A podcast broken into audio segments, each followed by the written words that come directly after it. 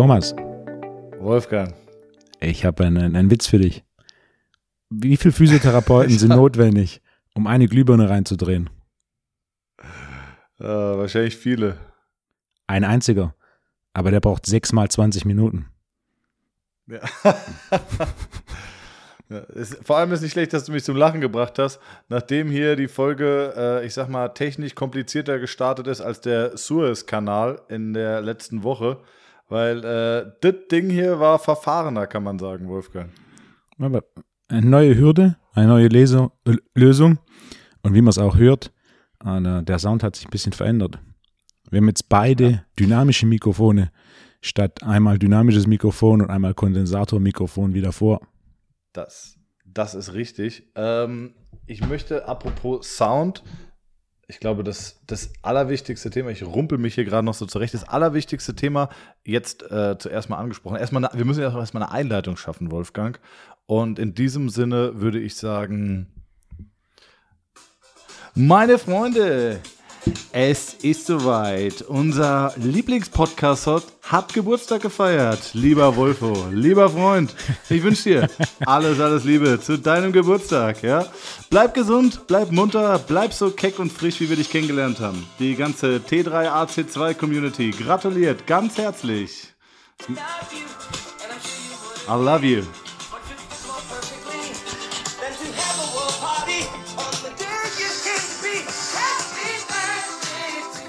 Großartig. Wahnsinn, oder? Thomas. Ja. Vielen Dank. Aber ist ja auch, man muss ja auch sagen, das ist die Folge zwischen den Geburtstagen, richtig? Das ist korrekt, genau. Ich feiere heute rein. Läuft. Was geplant? Wie, wie, nee, nicht so richtig. Beziehungsweise ich weiß es nicht, weil ich ja äh, gegebenenfalls überrascht werde. Wie, wie war dein Geburtstag? Wurdest du überrascht? War schön. War zu Hause, halben Tag frei. Spaziergang im Wald, gekocht. Man, da hast du ja aber richtig eingegönnt, Wolfgang. In dem Alter, weißt du, das ist alles ein bisschen gemächlicher. Ja. Na, war sehr schön. Ich weiß, ich feuer hier so ein, ich feuer hier so ein Stevie Wonder Geburtstagsfeuerwerk ab, nachdem du hier 35 Minuten versucht hast, den äh, Podcast Suarez Kanal wieder frei zu, zu kalibrieren. Äh, und und äh, scheint, du scheinst ja deinen Geburtstag weniger gefeiert zu haben als ich. Ja. Je nachdem, wie du Feiern definierst, ist richtig. Na, die kleine musikalische Einlage hat mich echt gefreut. Ja. so, dann das war das. Was, was gibt's sonst Neues? Wie geht's dir? Was Gut. ist die Woche sonst passiert bei dir? Äh, letzte Woche war die erste Seminarwoche für dieses Jahr. Sechs Tage in Folge war ganz ungewohnt. So ein bisschen, bisschen Normalität zurück. Physische Präsenz? Sechs Tage physische Präsenz. Im Endeffekt komplett Theorie. Äh, Minimalpraxis und die Minimalpraxis war ohne Partner. Habe ich so ein bisschen umgebaut. Wir waren eben, oder aufgrund der Restriktionen, ein bisschen in der Gruppengröße limitiert, was dann ganz, äh, ganz angenehm gemacht hat. Also war eine gute Seminarwoche. Ungewohnt. Ja. Und dann hatte ich noch äh, ein sehr interessantes äh, Erlebnis und zwar folgende Frage. Wenn du einen regulären Proteinshaker mit Wasser füllst und den in den Gefrierschrank packst bei regulären minus 18 Grad, wie lang braucht das Wasser in dem Filter, in dem Shaker, bis es komplett durchgefroren ist? Was schätzt du? Zeittechnisch. Mhm. Boah, ich würde sagen. Mm, Fünf Stunden. Bis zu zwei Tage. Ach Quatsch. Ja, es dauert relativ lang. Weil ich kenne dieses, also ich kenne, wenn du, wenn du mit Freunden irgendwie was trinkst, ich habe noch diese Oldschool Eiswürfelform und du machst die Eiswürfel raus, machst neue rein, dann braucht es ungefähr eineinhalb, zwei Stunden, bis es gefroren ist, hätte ich geschätzt. Ähm, natürlich ist die Fläche kleiner und durch diese geriffelte Form kommt auch die Kälte besser Mhm. oder kann, kann die kalte Luft quasi ähm, das Wasservolumen besser um, umschließen. Und deswegen hätte ich aufgrund höheres Wasservolumens und geringerer Angriffsfläche jetzt mit fünf Stunden gerechnet, aber das ist krass, das ist wirklich sehr lang. Und Eiswürfel ist ja unter Null und nicht minus 18, also durchgefroren ist ja schon nochmal mehr. Ich war auch, ich war richtig überrascht. Und zwar kam das so zustande, ich habe einem Freund geholfen, einen Schockfroster runterzutragen. Und dann kam auch das Thema Schockfroster ähm, friert deutlich schneller und sein Punkt war so, ja, von, von Kochen von plus 90 auf minus 18 vier Stunden. Und war so, okay, das wie lange dauert es dann, wenn das kein Schockfroster ist? Also Schockfroster hat minus 40, minus 50 Grad plus ein Gebläse.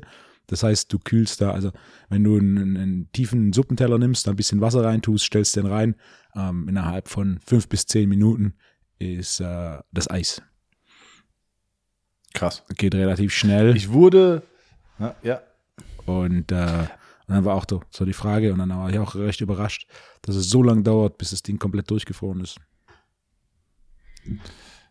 Ähm, apropos lange dauern. Ich bin geimpft, Wolfgang. Ja? Wie kam's? Ja.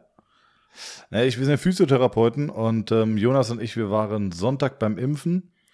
Und äh, also, ich weiß ja nicht, das ist ja eigentlich nicht die Bühne, um jetzt über sowas äh, sich länger zu unterhalten, aber ich muss dich einfach daran teilhaben lassen. Ne? Schieß los. Es ist in, Ab in Absurdität nicht zu übertreffen. Unglaublich. Ähm, es hat erstmal damit angefangen, dass du dir ja einen Termin buchst. Und das Ganze läuft über eine Internetseite. Ist so ein bisschen wie ein, äh, wie ein, wie ein Kinoticket buchen. Wer sich noch an Kino erinnern kann, das Ganze war vor Corona, große Leinwand, viele gucken zusammen den gleichen Film. Ähm, und du buchst dir ein Ticket und ich konnte dann sehen, Samstag oder Sonntag konnte ich mich entscheiden. Und ich habe es ausgerechnet, du hast 450 potenzielle Impftermine an, über zwei Tage, das heißt 225 pro Tag. Und ich habe Freitag nochmal reingeschaut. Ähm, wie gesagt, Samstag und Sonntag waren die Termine und habe nachgezählt. Es waren über 200 Termine verfügbar, die nicht verwendet wurden. Wo du, genau, Wolfgang guckt mich gerade mit runzelnder okay. Stirn an. Ähm, wo du dir denkst, so, weiß ich nicht, jeder, jeder äh, Sneaker-Store im Internet schafft es irgendwie ein, ein Yeezy-Raffle ins Leben zu rufen, wo du irgendwie First Come, First Serve dein Ding bekommst. Mhm. Wieso klappt das da nicht? Also es waren auf jeden Fall 200 Termine verfügbar, die nicht benutzt wurden. Das ist ein Skandal, das sind ein bisschen weniger als 50 Prozent äh, der, der angegebenen Termine wurden nicht ausgeschöpft. Wahnsinn. Ähm, und dann ist Jonas und ich sind dann dahin marschiert. So, und äh, es war schon krass. Kurz bevor wir da ankamen, ähm, ist schon mal die erste Frau aus der Impfstation zusammengeklappt hat sich dann wieder versucht zu berappeln, ist wieder zusammengeklappt und dann kam die Polizei und hat sich um die Frau gekümmert und wir dachten so, okay, fuck, arme Frau auf jeden Fall, aber auch, sollen wir uns wirklich impfen lassen? Also so, ich weiß es nicht. Ich, würd, ich bin mal gespannt, was du gleich dazu sagst und äh, das war schon krass. Ne, dann sind wir da rein und dann hat, ähm, sind es acht Stationen, die du durchlaufen musst, wo du immer wieder deine Unterlagen zeigen musst. Acht Stationen, bis du geimpft wirst. Und äh, das Absurde ist, es wäre fast daran gescheitert, ich wäre fast nicht geimpft worden, weil ich keinen Praxisstempel habe. das heißt, ich muss ja diese Unterlagen ausfüllen und dann war da kein Stempel drauf. Und dann sagen die so, ja, ihr Praxis, hier fehlt der Stempel. Und dann sage ich so, ja, ich, also ich habe eine kleine Praxis, ich habe keinen Praxisstempel. Und dann haben die gesagt, ja, also ohne Praxisstempel können wir sie nicht impfen, ja. Und dann habe ich, ich habe dann mit dem, dann kam der Chef, dann habe ich mit dem argumentiert und habe gemeint, also ich will jetzt nicht irgendwie, also es sollte sich jetzt nicht blöd anhören, aber ich zweifle an der Sicherheitsinstanz Stempel. Ich kann mir im Internet einen Stempel bestellen, da steht Weißes Haus Washington drauf. Ähm, das ist jetzt, also das ist jetzt die Sicherheit, dass ich jetzt hier keinen Stempel habe. Dann ging es hin und her, okay, dann hat er gemeint, das ist in Ordnung. Ähm, und dann, das war in Absurdität nicht zu übertreffen. Am Ende hat eine Wäscheklammer darüber entschieden, dass du geimpft wurdest. Das heißt, wenn dann alles, äh, wenn, wenn alle Unterlagen beisammen waren und du hast dann acht Stationen, wirklich ohne zu übertreiben, es ist, es ist kein Stilmittel der Übertreibung, das ich gerade nutze, sondern es waren wirklich gezählte acht Stationen. Dann hast du eine Wäscheklammer bekommen an deine Akten und die war dann das Signal, okay, der kann geimpft werden. Da habe ich mich gefragt, stell dir vor, wie die dann bei diesem Prozess-Kick-Off-Meeting zusammensitzen und sagen so, ja, ähm, ja, gut, äh, und dann äh, kriegt kriegt die Person noch eine Wäscheklammer. So. Und dann sagen alle, ja, top, top, gute Idee, Lutz. Genau die Idee mit der Wäscheklammer, das machen wir. Also so, wie läuft das, wie läuft da so ein Meeting vonstatten? Unglaublich, oder? Welche Farbe hatte die Wäscheklammer? Das war die erste Frage, die das war eine so, grüne. Ja? es war eine grüne. Ne? Ich habe ein Foto davon gemacht, weil ich weil es nicht glauben konnte. Und ähm, naja, dann war da ein Riesen, ein Riesen, also wurde ich geimpft und die Ärztin, die mich geimpft hat, die war auch wirklich sehr, sehr nett. Die hat sich Zeit genommen. Ähm, das war alles wunderbar. Und ähm, danach kommst du nochmal in so einen Auffangbereich, wo du 15 Minuten verweilen musst und man schaut, ob du umkippst direkt oder nicht. Und nach 15 Minuten rufen sie dich dann auf, geben dir deine Unterlagen und dann darfst du gehen.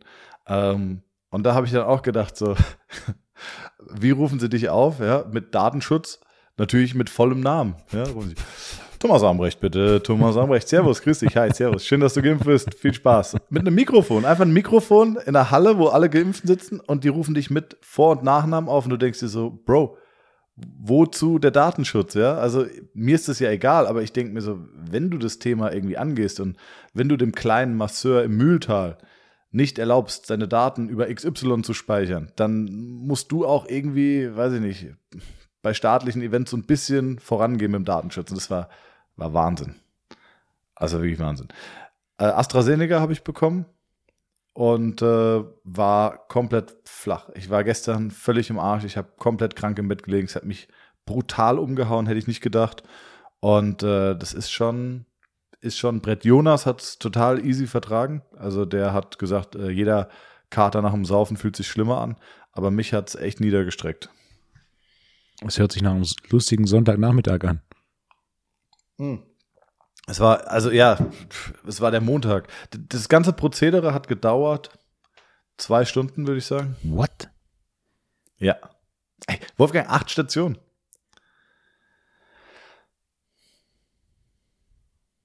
Wo ist die deutsche Präzision oh. und Effizienz? Ja, und dann aber die Wäscheklammer. Also die Wäscheklammer und das Mikro. Meine Damen und Herren, Thomas Ambrecht, vielen Dank. Schön, dass du da warst, Thomas. Schön, dass du da warst. Viel Spaß mit der Impfung. Ciao, Servus, grüß dich. Ciao, ciao. Also wirklich Wahnsinn. Hast du irgendwelche Vorteile ja. in der Praxis jetzt dadurch?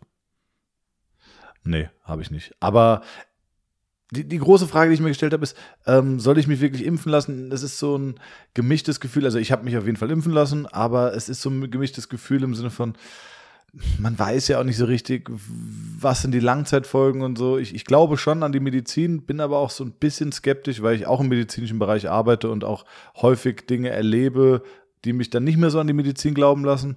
Ähm, und jetzt immer so dieses mulmige Gefühl, jetzt setzt Berlin oder was, AstraZeneca schon wieder aus als Impfstoff und äh, es ist äh, ein mulmiges Gefühl. Ja, am Ende des Tages denke ich, ich bin jung und gesund und ich kann das ab. Ähm, und wenn es grundlegend was Gefährliches wäre, hätte man es wahrscheinlich auch nicht so schnell äh, zugelassen. Aber so ein bisschen mulmiges Gefühl schwingt doch mit. Was, was denkst du darüber? Wie viel Prozent des Impfstoffs, der in Deutschland verwendet wird, ist AstraZeneca? Boah, ich würde, weiß es nicht. Ich würde sagen 20 Prozent. Okay. 30. Aber vom Gefühl her äh, ist es deutlich mehr. Aber natürlich auch der eine Impfstoff mit dem Namen, den, zumindest ist der einzige Impfstoff, den ich mit Namen kenne. Also ist der mit Namen bekannteste. BioNTech gibt es noch, Johnson Johnson ja. äh, und noch irgendwas, was wie Meditonsin klingt. Äh, ja. Würdest du dich impfen lassen? Basierend auf den Fakten, wenn ich mir die anschaue, in meiner Situation verdrehe ich den Standpunkt, schauen wir mal. Ja, ist ja eine, Ich glaube halt. Ist ein interessantes ich Thema. Ich glaube halt äh, mit den Mutationen, ja. Sorry, sag du. Die, die Art der Impfung, diese mRNA-Impfung, Anfang der 90er kam das auf, wurde über 20 Jahre geforscht, wurde nichts zugelassen. Jetzt hat man das Ding im Eilverfahren zugelassen. Hat mit Sicherheit positive Ergebnisse ähm, gezeigt, sonst wäre es nicht zugelassen geworden, klar. Und diese positiven Ergebnisse haben sind sicherlich auch die, die möglichen Nebenwirkungen kurzfristig dann halt ne, gegebenenfalls mittel- und längerfristig, soweit man das eben in Länge dieser Untersuchung abschätzen kann, ähm, äh, überwogen.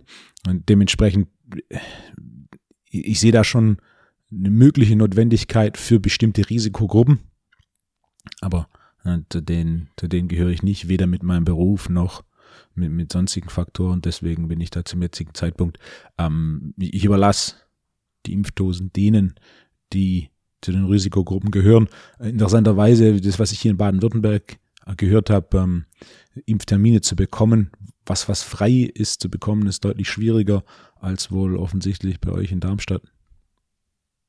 Ne, das ist ja, die werden ja auch nicht weitergegeben. Also in, in, vielleicht ist es auch mein äh, mein simples Fachabiturientenverständnis mit Abschlussnote 3,7, das ist vielleicht nicht tiefgründig genug durchdenkt, aber warum macht man nicht um 16 Uhr quasi so ein Open Raffle, First Come, First Serve, 200 Plätze sind verfügbar, ähm, die ersten 200 kriegen es, egal ob du, ob du 18 oder 80 bist, äh, die ersten 200, die eingetragen sind, fertig. Einfach dahin und impfen, weil Impfstoff ist da, Ärzte sind da, woran scheitert Und ähm, naja, das Thema könnte man jetzt sicherlich unendlich ausführen. Das wollen wir auch gar nicht. Das überlassen wir dem Drosten-Podcast. Ich weiß gar nicht, ob der überhaupt noch ein, ob der noch auf Sendung geht. Ähm, aber es war trotzdem eine, eine sehr interessante Erfahrung, äh, wie das Ganze abläuft und wie es organisiert ist. Und ja, mal sehen. Ich bin gespannt. Wie gesagt, es hat mich echt brutal zerlegt, hätte ich nicht gedacht. Ähm, mir ging es richtig schlecht.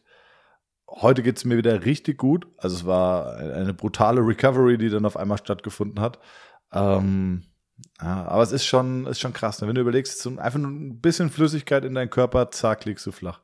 Und was auch strange ist, ist dieses, du hast die Spritze und dann weißt du nicht, haut's dich um oder haut's dich nicht um. Also du gehst den ganzen Tag so ein bisschen paranoid durch den Tag und denkst dir so, oh, fühle ich mich gerade schlecht? Fühle ich mich gut? Und äh, wenn du dann merkst, fuck, es kommt, dann ist schon so, oh, weil du hörst natürlich lauter Horrorgeschichten und ähm, ich bin ganz froh, toi, toi, toi, dass ich es jetzt äh, hier, ich klopfe auf Holz, dass ich es jetzt überstanden habe ähm, und hoffe, dass es jetzt keine weiteren Komplikationen gibt. Ich halte euch mal auf dem Laufenden. Schreibt mir ruhig mal eure Erfahrungen. An alle, die jetzt schon mit AstraZeneca geimpft sind, schreibt mir mal eure Erfahrungen äh, via Instagram. So, und damit komme ich vielleicht direkt zum nächsten Thema, wenn ich diese Brücke jetzt schlagen darf. Äh, in der letzten Folge hatte ich doch dazu aufgerufen und da hatte die Frage gestellt, beim Kreuzheben arbeiten ja die Ischi, ich arbeite ja die ischiokurale Muskulatur mit und die ist ja eigentlich ein Beinbeuger. Wieso hilft sie dann trotzdem mit, wenn sie eher ein Beinbeuger ist? Ähm, und die richtige Antwort, es haben sehr viele Leute darauf geantwortet, was verrückt ist, weil heute ist Dienstag und die Folge kam ja erst gestern raus. Also ich bin mal gespannt, dass noch mehr Leute auf die Folge antworten werden. Äh, die erste richtige Antwort, die ich bekommen habe, war von Jan-Ole Hunfeld.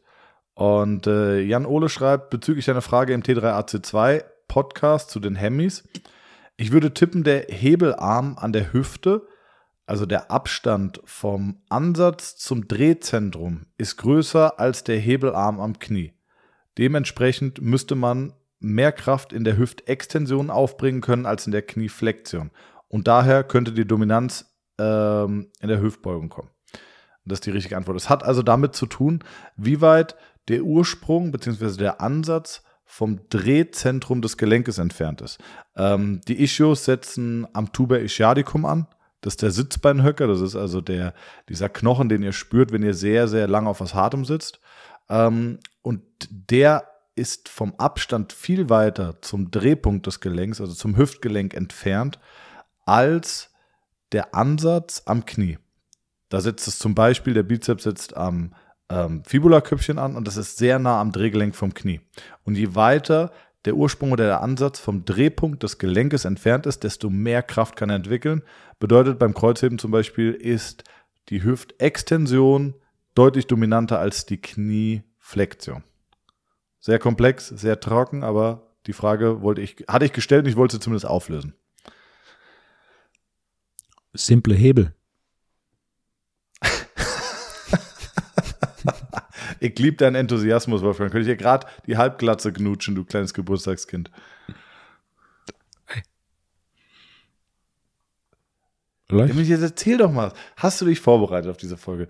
Bist du noch verkatert von deinem Geburtstag? Hast du einen gehoben, Wolfo? Lass die Leute doch mal, gib den Leuten doch mal was. Die, guck mal, die schalten jetzt ein, jetzt, ich schlepp dich hier durch die Folge. Jetzt habe ich erwähnt, dass ich ein neues Mikrofon habe? Ja. das ist die Vorbereitung auf die Folge heute.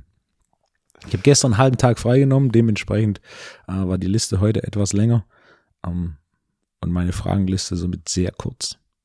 Aber ich dachte, du bist immer so schön vorbereitet, auch wenn äh, der Bachelor für diese Staffel vorbei ist, finden wir mit Sicherheit ein paar andere Themen, über die wir sprechen können. Es gab ja noch das große Wiedersehen hab ich Moderiert von Frauke, Frauke Ludewig. Ähm, Und das war schon, also wenn wir ein Event im Sommer mal machen, so ein Live-Event, würde ich mir wünschen, dass Frau Ludewig das moderiert, weil die, ich wünsch, also ich wünsche mir auch mehr Frau Ludewig in der Politik. Weil die stellt wirklich scharfe Fragen. Also da war dann äh, Michelle, die ja aus dem Halbfinale wieder reaktiviert wurde ins Finale. Die war ja am Boden zerstört, weil sie dann wieder zum zweiten Mal rausgeworfen wurde. Und Frau Ludewig hat die ganze Zeit schön den Finger in die Wunde ähm, und hat dann nochmal nachgefragt, so, ja, wie, wie ist es denn, Michelle? Wie geht's dir denn? So, ja, mir geht's dir, es muss dir ja schrecklich gehen, ne? Ich meine, es ist ja schrecklich. Ja, ja wie, wie, kannst du das denn verarbeiten? Und das, äh, sagt, er sagt, ja, es fällt natürlich schwer, wenn man jetzt die ganzen Bilder sieht. Ja, es muss ja schrecklich sein. Also, also, wie der dich rausgeworfen hat, ist ja Wahnsinn. Wie geht's dir denn damit? Und das war herrlich, wie sie da immer nochmal nachgebohrt hat und die war völlig fertig am Ende. Aber Mimi und der Bachelor sind nicht mehr zusammen. Er hat sie direkt nach der Sendung äh, auch wieder fallen gelassen. Das heißt, der Bachelor ist frei und Mimi ist frei und auch Michelle ist frei. Das gibt ein kunterbuntes Treiben noch, glaube ich. Wie lang sind die Aufnahmen her? Ah, ich weiß nicht. Ich glaube nicht so lang. Dann lag ich gestern im völligen AstraZeneca-Wahn auf der Couch, ne? Und äh, habe dann so mittags Fernsehen geguckt. Ich wollte lesen aber das ging nicht, hat so Kopfschmerzen, ich konnte nicht lesen, da habe ich mich einfach so ein bisschen berieseln lassen. Und dann haben sie nochmal angeteasert, weil Michelle und der Bachelor haben sich nochmal getroffen und zwar für RTL Punkt 12, glaube ich, war es, oder RTL Mittagsmagazin. Und da war ich wirklich eine halbe Stunde, habe ich am Fernseher bei RTL gewartet, um mir dieses Treffen nochmal anzugucken. Es war fünf Minuten und es war drei Minuten war der Bericht und völlig bedeutungslos. Ja. So, so viel dazu. Jetzt gucke ich mal auf meine schlaue Liste, Wolfgang. Was hast du für Fragen? Was meinst du? Was hast du für Fragen? Äh, ich habe fünf Fragen. Ich habe noch, ich habe erstmal habe ich noch eine Frage und zwar habe ich in deiner Instagram Story gesehen, dass du PlayStation gezockt hast, Wolfgang. Ja. Sieh, ich bin ein Detektiv, habe ich genau gesehen. Ja. Ich musste gerade überlegen, aber ja, das war ja schon zwei Wochen Mit her. wem hast du gezockt und was zockst du? Äh, mit Ibrahim. Ibrahim Karakoc. Trainer aus Landsberg, äh, war zu Besuch Shoutout. hier. Haben wir ein paar Sachen unterhalten, was Mittag gegessen und dann haben wir noch eine Stunde ähm, Call of Duty. Die, ähm, die neueste Version frei für alle. Ja, aber hast du eine Playstation oder wo zockst du? Ja. Er hat das Spiel mitgebracht. Ich glaube, er hat das Spiel mitgebracht und ich hatte die Playstation. Ich habe so eine. Die steht hier, die steht in deinem Studio? Ja, ja, die steht hier in so einer, in so einer Tasche und die wird äh, gelegentlich ausgepackt. So einmal im Jahr. Ja. Wenn ich, Aber was zockst du dann? Nur so Call of Duty oder zockst du auch mal so ein Autorennen? Nee, also was ich eine Zeit lang gezockt habe, war Call of Duty. Der Lernkurve wegen, die hat mich ganz, ganz begeistert.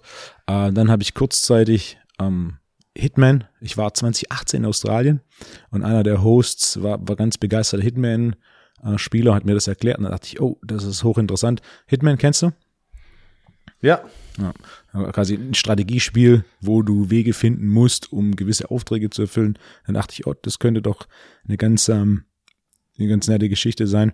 Und dann habe ich das kurz gespielt, aber da habe ich relativ schnell wieder drin. So, ja, da habe ich, ich hab so Momente, dann bin ich voll dabei und das geht dann so ein paar Tage und, äh, und dann ist wieder zu viel Arbeit und dann ist es vom Tisch. Und dann äh, halbes, dreiviertel Jahr später äh, packe ich die Playstation wieder aus und jetzt war Ibrahim da und er kam auf die Idee. Das letzte Mal, als ich bei ihm war, zu Besuch, hat er gemeint, ah, wir hätten noch eine Runde Playstation spielen sollen, hat die Zeit nicht gereicht. Dann habe ich gemeint, so, hey, ähm, das nächste Mal in Stuttgart bist, dann packen wir das Ding aus. Äh, er hatte den neue, das neue Call of Duty und äh, dann zocken wir eine Runde. Also du bist jetzt nicht online, also man kann jetzt nicht nee. regelmäßig mit dir nach Verdansk nee. und in Verdansk. Das Einzige, was ich online spiele, ist Stadtland Fluss, wo ich, im, ja. wo ich immer noch auf die Herausforderung warte, Thomas. Das stimmt, ja, das stimmt. Trainierst du noch ähm, oder forderst du mich schon heraus? Ja, das ist natürlich so ein bisschen ungeil, dich jetzt rauszufordern, weil du natürlich voll drin bist. Sag mal bitte eine Stadt mit Y. Keine Ahnung. Ach komm. York. Ja. Sag mal bitte ein Land mit Y. Jemen. Nee, ist es nee, ist mit nee, J. Ne? Jemen ist mit J. Komm, Land mit Y. Land mit Y fällt mir keins ein. Das ist eine gute Frage. Das google ich. Bitte. Wolfgang, ich habe mich mit äh, einer Trainerkollegin unterhalten und danach auch noch mit dem Speedskating-Weltmeister Felix Rhein ähm, über das Thema Maximalkraft im Ausdauersport. Also mhm. eine deiner Philosophien ist ja, Maximalkraft ist die Mutter aller Kraftqualitäten. Mhm. Und äh, jetzt ist so die Frage, Felix zum Beispiel ist Speedskating-Weltmeister im Marathonbereich. Das heißt, äh, der hat auch zum Beispiel den Berlin-Marathon gewonnen. Ähm, das ist eine Zeit von ungefähr einer Stunde fahren sie. Das heißt, Durchschnittsgeschwindigkeit von irgendwo zwischen 42 und 45 km/h, würde ich sagen. Äh, haben auch Top-Speeds von 60 km/h, würde ich sagen, im Sprint. Und jetzt ist die Frage, trainieren Sie Maximalkraft? Felix sagt ganz klar, nein, machen wir nicht. Ähm, hat er aber schon mal gemacht ähm, und sie machen es nicht. Wie stehst du dazu? Also die erste Frage, müssen, wir müssen definieren, was bedeutet Maximalkrafttraining. Und die zweite Frage ist, warum tun sie es nicht? Mhm. Maximalkrafttraining, was würdest du sagen in dem Bereich? Was, was wäre optimales Maximalkrafttraining? Also, die grundsätzliche Frage ist, was ist Maximalkrafttraining? Wenn man sich einfach das Wort anschaut, ist es das Training der Maximalkraft.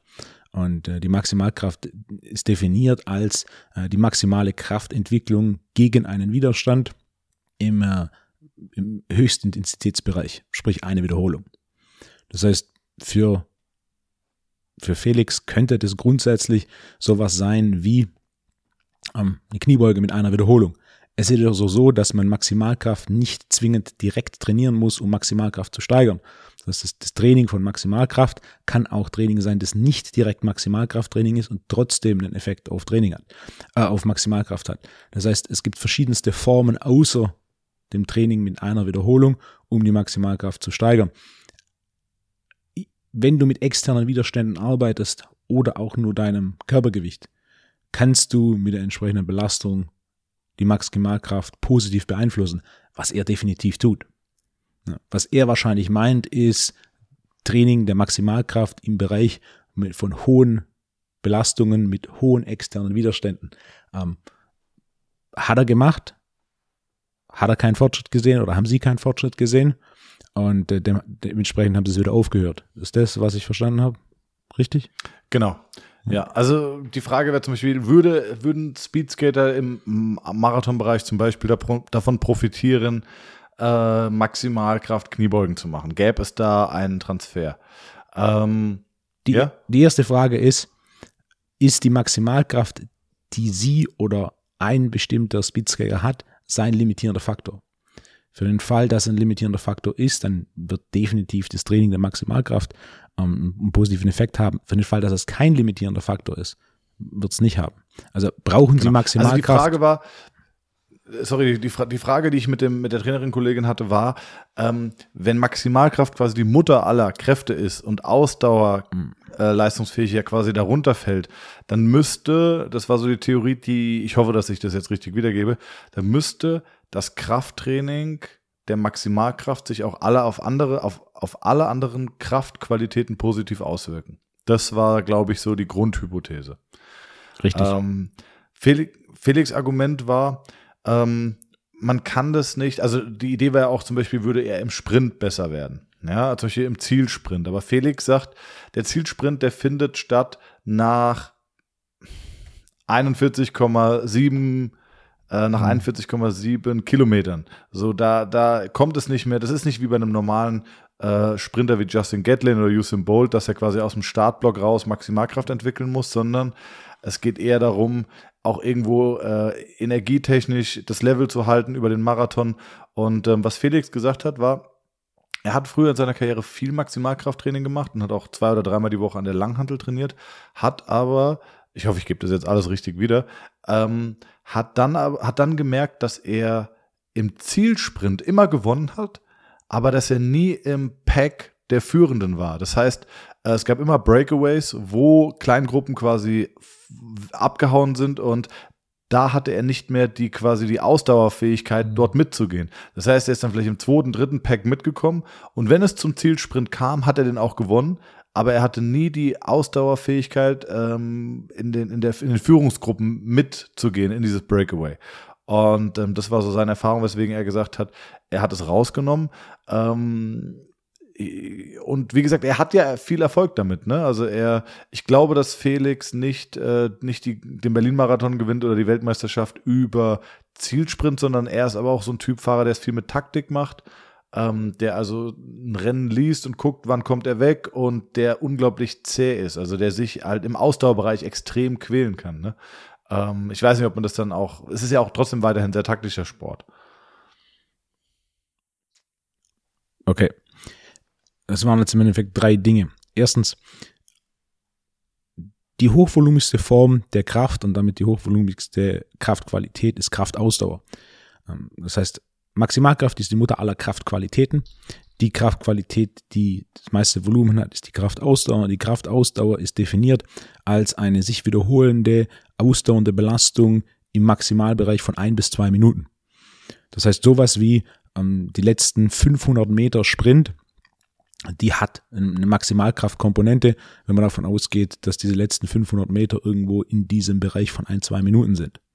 Äh, die Ausdauer an sich hat eine relativ geringe ähm, Maximalkraftkomponente. Klar muss er, um in diesem, in diesem Pack ähm, mitzufahren, gewisse Kraft aufzuwenden, aber es geht mehr darum, um diese Belastung aufrechtzuerhalten mit minimaler Ermüdung, was Ausdauer ist. Das heißt, wenn er viel genau. Maximalkraft trainiert hat und dann hinten raus äh, zum einen die Fähigkeit hatte, weg zu beschleunigen, Beschleunigung ist Explosivkraft und damit direkt unter der Maximalkraft und gleichzeitig diese Explosivkraft ähm, zu wiederholen bzw. aufrechtzuerhalten für ein bis zwei Minuten, das ist Kraftausdauer ähm, und das dann auch noch on top gewonnen hat, das spricht dafür, dass die Maximalkraft ihm recht viel gebracht hat. Ähm, was ihm wohl gefehlt hat, ist eben die Ausdauer, die nicht direkt unter der Maximalkraft ist. Also Ausdauer ist keine Kraftqualität.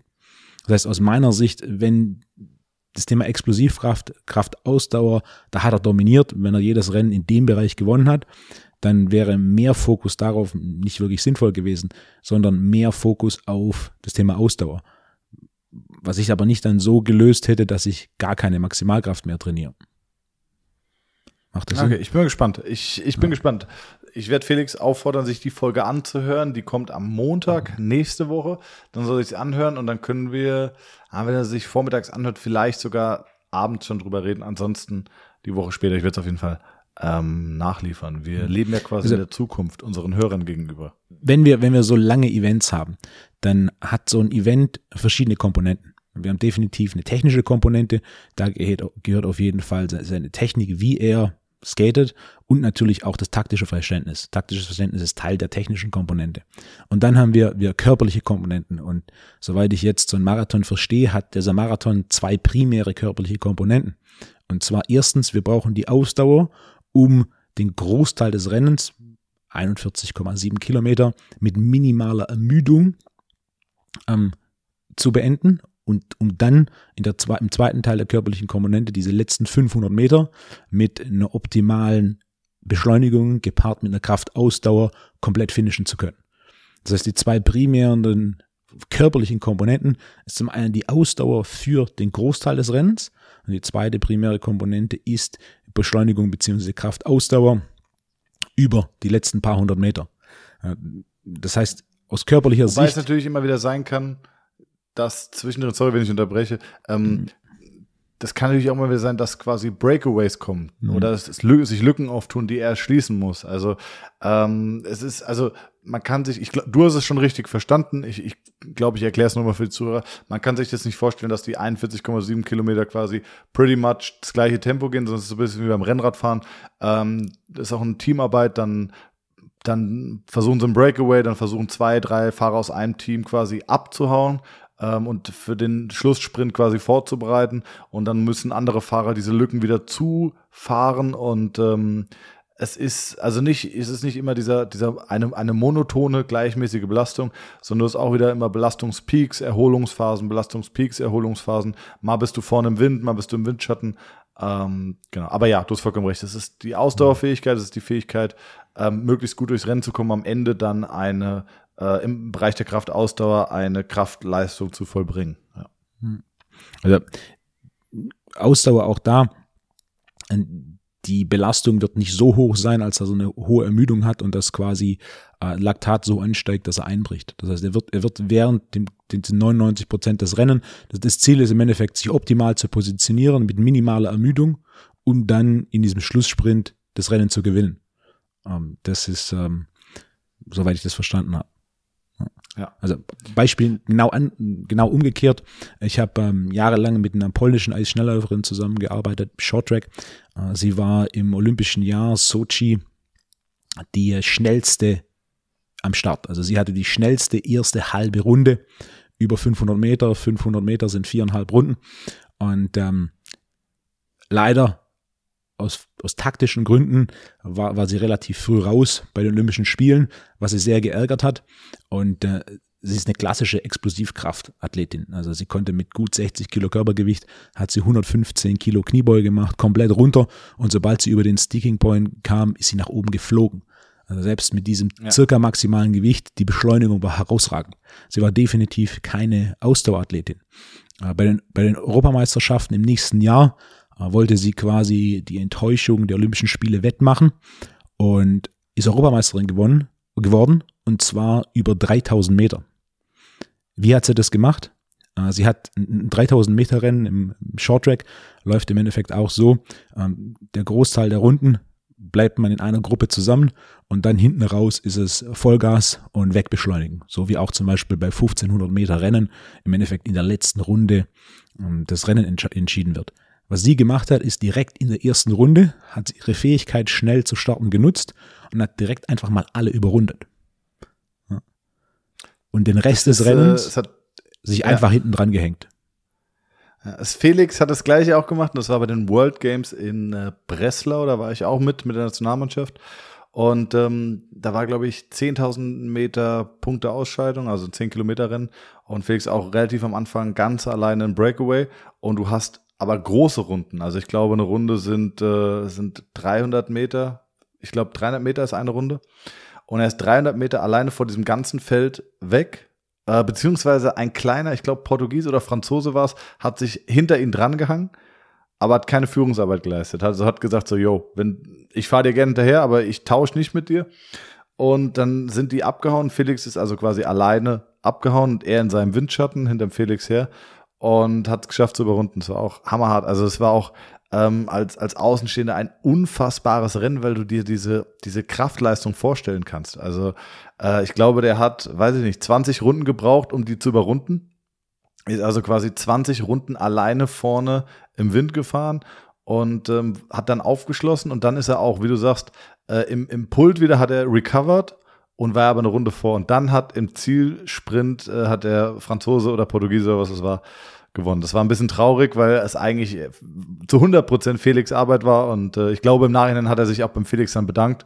Äh, aber Felix halt ein Ausdauersportler, der andere war Sprinter und deswegen hatte der keine Chance. Also war trotzdem ein sehr, sehr spannendes, hervorragendes Rennen. Richtig Felix-lastige Folge, gell? Äh, unbezahlte Werbung übrigens, nicht, dass ProSieben da nochmal reincashen will. Ähm, was wollte ich sagen? Irgendwas wollte ich noch sagen. Ich, ich gucke nochmal in meine Notizen, Wolfgang, weil heute würde ich gerne die fünf Fragen mit dir besprechen. Let's go. Also ich habe ja noch fünf Fragen von letzter Woche, die wir nicht aufgearbeitet haben. Und ähm, am Ende würde ich mit dir, wenn noch Zeit ist, ansonsten verschieben wir es aufs nächste Mal, hat mir ein Zuhörer aus der Physiotherapie-Schule Jena ähm, seine Empfehlungen oder die Empfehlungen äh, mal mitgegeben für Krafttraining, Vermeiden von Überlastungen und Verletzungen was in der Physiotherapieschule in Jena und ich nenne das ganz gerne. Den Namen habe ich kein Problem mit, den Schüler, den nenne ich natürlich nicht. Ähm, ist ja auch, also jetzt den, den Schüler zu nennen, ne? ähm, diese Empfehlung, die können wir auch gleich nochmal durchsprechen. Da sind ein paar Schmunzler dabei. Bist du bereit, Wolfgang? Bringen wir Schwung in die Kiste. Okay. Frage 1. Äh, ah, Maxkraft für Ausdauersport sinnvoll. ist schon beantwortet.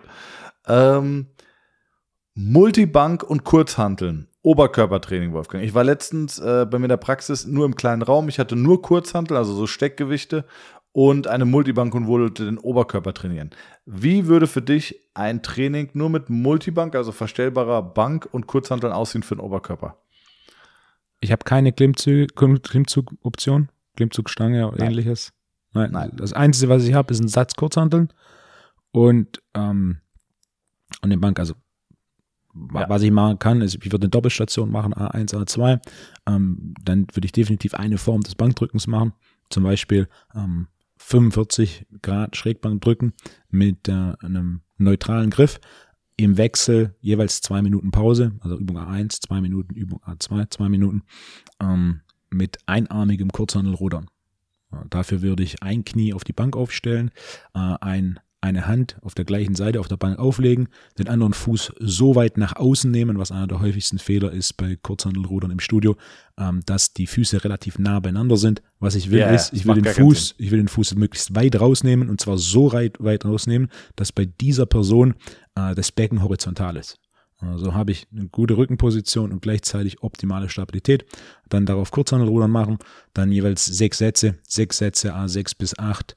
Ähm, ähm, Schrägbank drücken, gepaart mit sechs Sätzen A6 bis 8 mit einer einsekündigen Pause oben beim einarmigen Kurzhandelrudern, äh, gefolgt von äh, Übung B1, B2, dadurch Kurzhandel Flachbank drücken machen mit einem neutralen Griff, ähm, gepaart mit äh, 45 Grad Schrägbank Kurzhandel Curls mit einem supinierten Griff.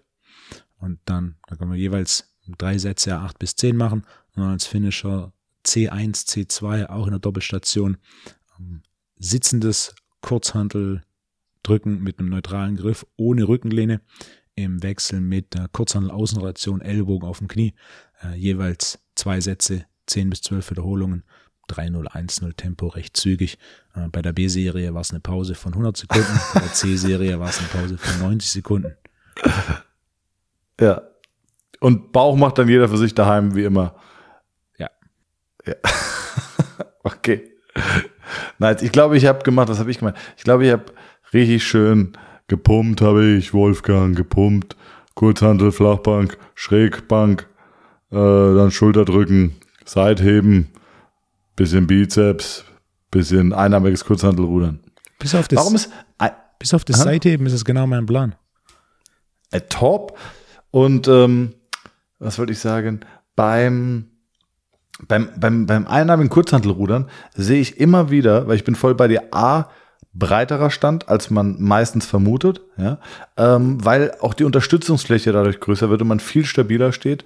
Das zweite, was ich ganz häufig sehe, ist, dass der Range of Motion bewusst kürzer gemacht wird, ähm, damit man nicht so, äh, ja, damit, damit der Rücken gerade bleibt. Das macht ja gar keinen Sinn. Du darfst ja bewusst in diese Rotation so ein bisschen rein.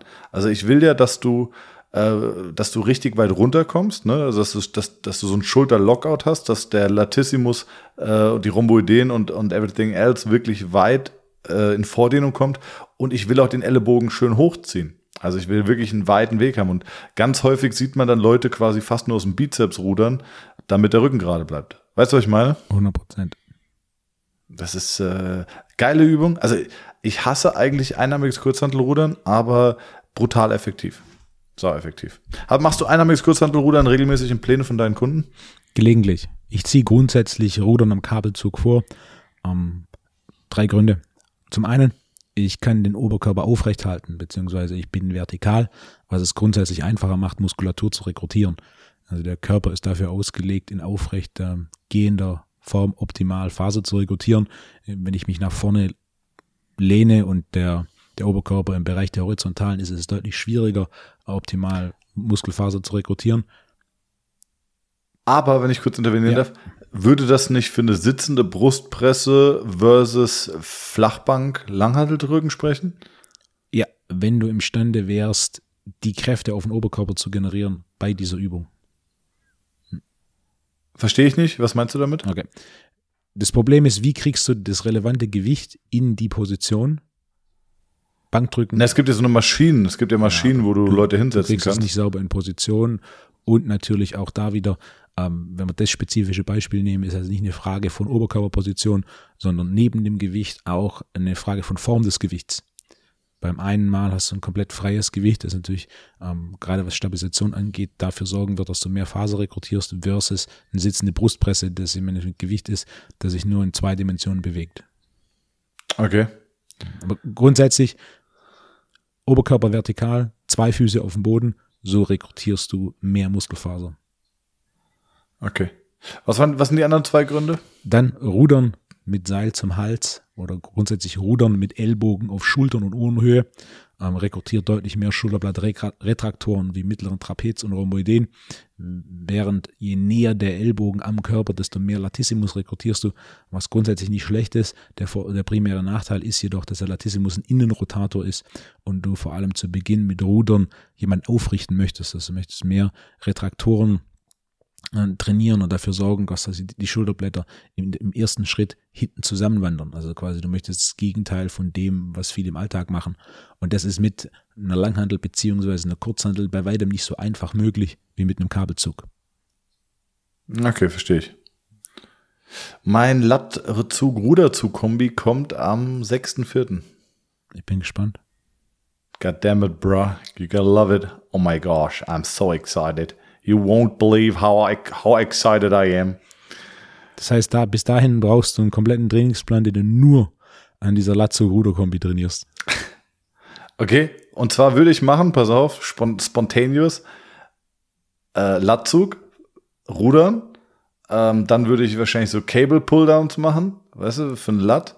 Äh, dann würde ich wahrscheinlich ähm, ja, Trizeps kannst du noch machen. Dann kannst du noch einarmiges Kurzhantelrudern, also einarm, äh, einarmiges Rudern machen, einarmige Lattzüge. Äh, ja.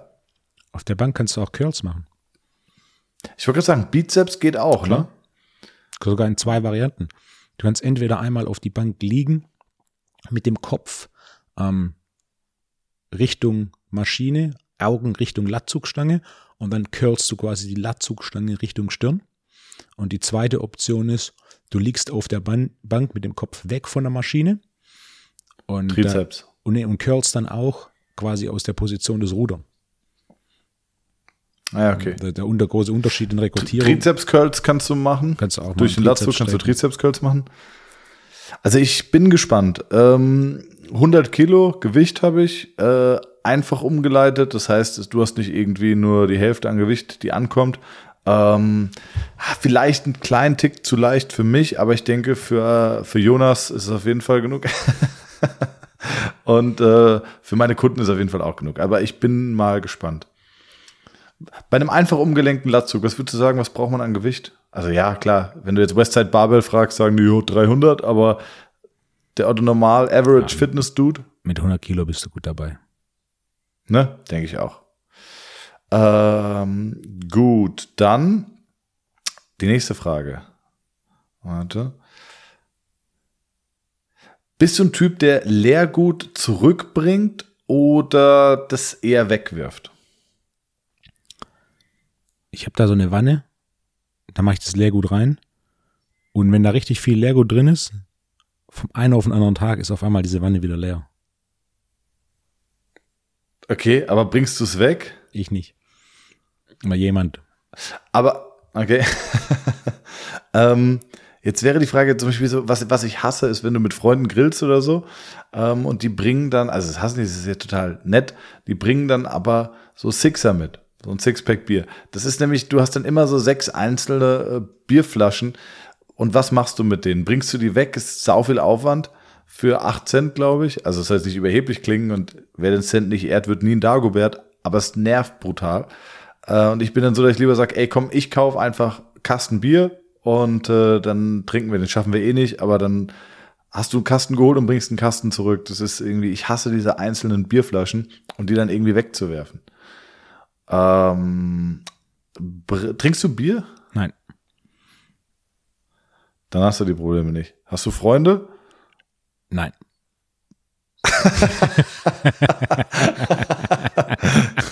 Aber das stimmt ja gar nicht, Wolfo, weil, weil ich bin ja dein Freund. Übrigens finde ich gut, wie sich Wolfo mittlerweile, äh, es ist ein, ein absoluter Standard geworden, ne? State of the Art. Ja, das hat sich gut verbreitet. Nein, ich, ich sehe deinen Punkt. Ich, ich werfe äh, Glas nicht in den Restmüll, sondern gucke, dass, dass das äh, recycelt wird und in die Glastonne genau. kommt. Also ich rede auch nicht davon, das in Müll zu werfen, sondern eher in so einen Glascontainer, was mich zu Frage 3 bringt oder eigentlich 2.1. Und zwar, wenn du vor so einem Glascontainer stehst, ja, bist du jemand, der die, der das Glas nach den Farben dort einwirft oder sagst du Scheiß drauf? ich weiß nicht, wann ich das letzte Mal im Glascontainer war. Ja, ja aber du weißt, du Ich glaube, das letzte Mal, als ich das gemacht habe, ha, habe ich, ähm, habe ich nach Farben sortiert. Äh, ich kann mich aber auch erinnern, dass ich das mal gesehen habe. Äh, direkt der Fußballplatz, wo ich früher Fußball gespielt habe, war gegenüber ähm, von so einer, von so Glascontainern und dann kam da mal ein LKW und der hat einfach schön alle Container in denselben LKW reingekippt. Also wer da ähm, konkrete Informationen hat, gerne mal Bezug nehmen, ob das sinnvoll ist, das Glas zu trennen oder ob das wirklich egal ist. Vielleicht macht, also vielleicht macht das, also deine Beobachtung würde ja wahrscheinlich dafür sprechen, dass man diese Farbtrennung nur hat, damit man ungefähr eine gleichmäßige Befüllung der Container hat. Sonst wäre einer wahrscheinlich brutal voll und der Rest äh, würde so gehen, oder? Naja, wenn du ne, quasi ne, ne, keine Sortierung hättest, wenn der eine Container voll ist, dann wirft man einfach in den anderen rein. Ja, habe ich mir auch gerade überlegt. Ja, okay. Also, liebe Zuhörer, gerne mal Bezug nehmen, falls ihr die Antwort kennt. Ähm, die nächste Frage. Gibt es Themen, die du am Anfang massiv unterschätzt hast, ähm, wo du dir heute vielleicht gewünscht hättest, beziehungsweise jetzt, du vertiefst ja dein Wissen selbstständig, aber ähm, wo du dir heute vielleicht gewünscht hättest, in irgendeiner Ausbildung noch mal mehr darüber zu hören? Also bei mir ist es zum Beispiel, da kannst du vielleicht überlegen, ähm, in der Physiotherapie BGM, also Bindegewebsmassage, die ich am Anfang sehr belächelt habe, wo ich gedacht habe, so, also wer das nicht kennt, das sind so, mit, mit, mit zwei Fingern machst du Züge auf der Haut, ähm, die dann äh, wirklich Reaktionen vom vegetativen Nervensystem hervorrufen. Und das passiert wirklich. Also mein Dozent hat das auch an mir selber gemacht und du hast auf einmal gemerkt, okay, krass, Puls geht hoch, Blutdruck geht hoch, du fängst an zu schwitzen unter den Armen und ähm, oder du hast zum Beispiel so, ähm, es gibt so große und kleine Ableitungen, die das vegetative Nervensystem pushen ähm, oder aktivieren und du deswegen vom Nervensystem herunterfährst. Was ich übrigens gerne mache, wenn ich mit äh, Profisportlern ins Ausland fliege und wir irgendwie äh, Jetlag haben, dann will ich nicht, dass sie unbedingt Hormone nehmen oder Schlaftabletten, sondern dann bestelle ich mir die abends ein. Äh, BGM, große Ableitung, kleine Ableitung und dann ab ins Bett und es funktioniert in der Regel sehr, sehr gut, weil es das Nervensystem wirklich beruhigt und hilft einfach beim Einschlafen. Ähm, oder das Thema Psychologie, was nur ganz leicht angeschnitten wurde, aber was ich damals auch so ein bisschen belächelt habe, wo ich gedacht habe, so ja, okay, muss man sich mal anhören, Depressionen, Burnout, etc., PPP. Aber ich bin Physiotherapeut und das sind beides Themen, wo ich sage, da würde ich gerne noch viel mehr drüber wissen und beschäftige mich jetzt auch privat damit, also mit Psychologie noch viel mehr als mit BGM. Aber das habe ich früher so ein bisschen belächelt und abgetan. Hast du da irgendwelche Themen, wo du sagst, so, ah, okay, krass, habe ich am Anfang krass unterschätzt? Ja, eins definitiv ganz groß und zwar Kommunikation von Übungsausführung. Das ist immer noch ein Ding, das mich immer wieder verwundert, ähm, welche Aufmerksamkeit das eigentlich verdient oder benötigt und dann doch ja, auch über, über die Jahre, der eine Punkt, den du ja schon in der Folge genannt hast, ist, dass ich grundsätzlich immer optimale Übungsausführung runterbreche auf zwei wichtige Punkte. Wenn du die zwei wichtigen Punkte ausführst, optimal ausführst bei der Übung, dann ist die Ausführung zu 90 Prozent on point. Ähm, aber selbst darüber hinausgehend, was ich die letzten Jahre viel, viel mehr gemacht habe, ist, dass ich mir von neuen Programmen von ähm, einem schweren Satz des ersten Trainings jeder Übung ein Video schicken lasse. Und äh, es, ist, es ist ein kontinuierlicher Prozess. Also Übungsausführung zu optimieren ist, äh, ist eine Frage von Monaten und Jahren, nicht eine Frage von zwei, drei Videos. Cool. Ja. Dann sind wir mit der Frage auch durch. Nächste Frage. Äh, was zur Hölle ist eine Lebensbescheinigung? Nie gehört. Ich versuche gerade bei der Stadt Darmstadt ein Führungszeugnis zu bekommen äh, für ein Projekt, was ich habe. Und dann habe ich gesehen, ich kann eine Lebensbescheinigung beantragen. Und dann habe ich gedacht, du weißt alles, du kannst mir vielleicht erklären, was eine Lebensbescheinigung ist. Ich habe mir jetzt, also, Kennst du Google? ja. Hast du mal gegoogelt? Ja, aber es, äh, nee. Aber ich stelle mir so vor, ich gehe aufs Amt und sage so, ja, ich hätte gerne eine Lebensbescheinigung. So, jo, bestätigen, wen Sie leben. Also so, äh, was, was ist eine Lebensbescheinigung? Kleine Zwischenfrage. Und jetzt noch eine letzte, etwas fachliche Frage, Wolfgang. du kommst ins Gefängnis, ja, rein hypothetisch, und du darfst dir eine Langhantel mit einem einzigen fixierten Gewicht mitnehmen. Wie viel Kilo willst du? 200.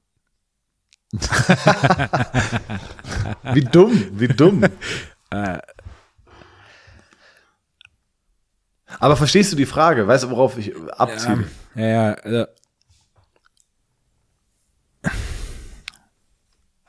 am Ende vom Tag die einzig sinnvolle Antwort ist, ich nehme 70 Prozent meines aktuellen Kreuzhebemaxes. Warum? Wenn ich nur eine Langhantel habe mit, mit einem Gewicht drauf, dann fallen natürlich Übungen wie zum Beispiel Kniebeugen und Bankdrücken komplett raus. Das heißt, die einzigste Übung, die ich noch machen kann, wo ich ein hohes Maß an äh, Muskulatur rekrutiere und einen hohen Reiz auf mein neuromuskuläres System setze, ist das Kreuzheben. Und ich kann natürlich kein zu leichtes Gewicht wählen, weil sonst werde ich ja schwächer und, und verliere meine Zuwächse. Ich kann aber auch kein zu schweres Gewicht wählen, also leicht und schwer in Relation zu meinem aktuellen Max. Denn ansonsten bin ich zum einen zu eingeschränkt mit meinen Satzwiederholungsschemen und zum anderen ist das Ganze zu anfällig für mögliche Pausen, die ich machen muss.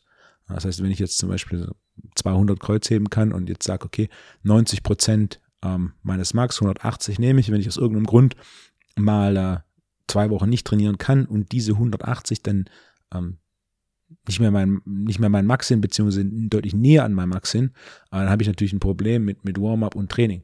Wenn ich jetzt aber 70 Prozent, 70 Prozent meines Max als Gewicht verwende vom Kreuzheben, dann habe ich zum einen, da kann ich, das Aufwärmthema ist nicht so groß und zum anderen ähm, bin ich ein bisschen variabler, was meine Satzwiederholungsschemen angeht und für den Fall, dass ich ein Tick schwächer werde aufgrund von ungeplanten äh, Pausen, wie zum Beispiel Einzelhaft. Ähm, Oder wenn dir mal einer mit so einem, äh, wenn dir einem Zahnbürstenmesser ins Bein sticht. Exakt. Äh, kann ich dann ja. deutlich einfacher äh, das Training wieder aufnehmen. Also ich glaube, ich würde 50 Kilo, habe ich mir überlegt, würde ich machen. Ja, aber was willst du damit machen? Ja, ich würde zum Beispiel mit 50 Kilo oder, oder 60 Kilo, mit 50 Kilo zum Beispiel, mit 50 Kilo kannst du zum Beispiel Schulterdrücken machen, habe ich gedacht.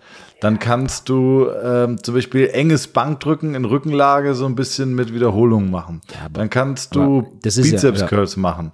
Dann kannst du so, äh, ich weiß gar nicht, wie heißt diese Übung, wenn du die Stange eng greifst und dann so hochziehst, dass die Ellenbogen so hoch stehen, weißt du?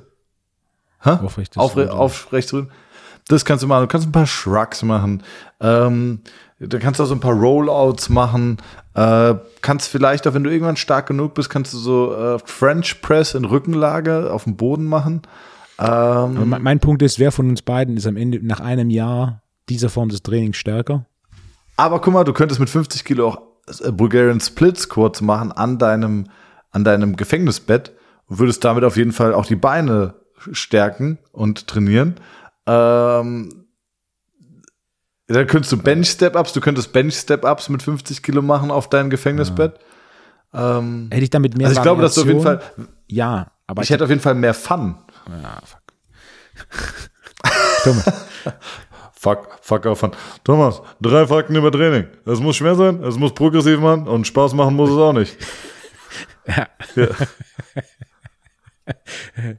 wenn, wenn, du mir mit Spaß argumentierst, hey, ja. Wo, wo, wo, sind wir denn? wir, machen, wir machen hier Therapie Thomas, ich bitte dich, nicht, hör auf mit Spaß zu argumentieren. Also der, der, der, Trainingsreiz meiner Variante wäre auf jeden Fall um ein Vielfaches größer. Es wäre deutlich einfacher, Kraft und Muskelmasse aufrecht zu erhalten, vor allem wenn du die hintere Kette, insbesondere den unteren Rücken trainierst.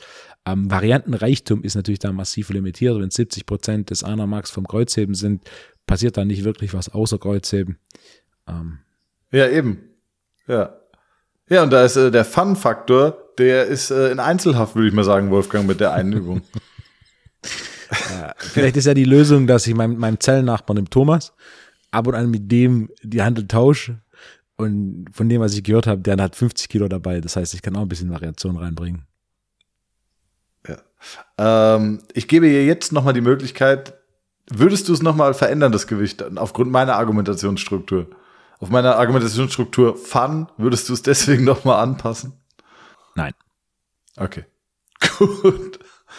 So, und äh, Letzte Frage. Wie viele Punkte hast du bei den Brüdern in Flensburg, Wolfgang? Keinen. Ich auch nicht. So, äh, so viel zum Thema Spaß. Ja, wirklich. Ja, gut. Da haben wir uns daran auch abgearbeitet. Ähm, Wolfgang, wir sind eigentlich durch, würde ich sagen. Ja. Alles besprochen. Spaß hat's gemacht. Das neue Mikro gibt auch einen schönen Sound. Hast du mal, hast mal reingehört? Ist brutal, oder? Ja. Ja, ist ein, ein anderer Sound. ne? Wenn wir zwei verschiedene Mikros haben. Ganz trockener.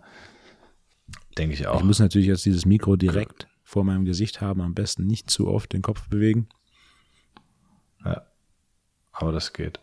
Wolfgang, dann würde ich sagen, vielen Dank, dass du dir Zeit genommen hast. Äh, wir sehen uns im Zellenblock B.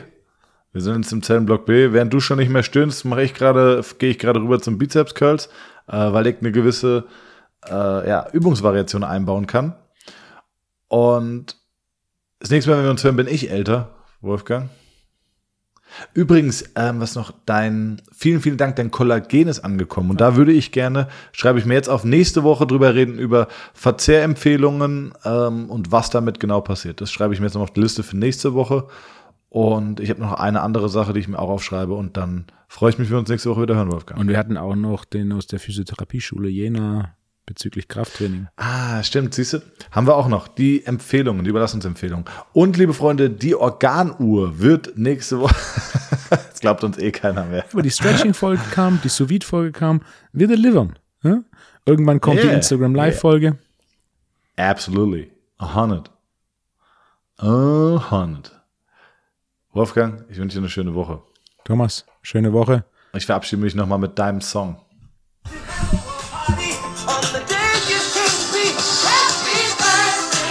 Happy Birthday, lieber Wolfo. Same, same. Morgen. Bis nächste Woche. Bis nächste Ciao, Woche. ciao. Hau rein.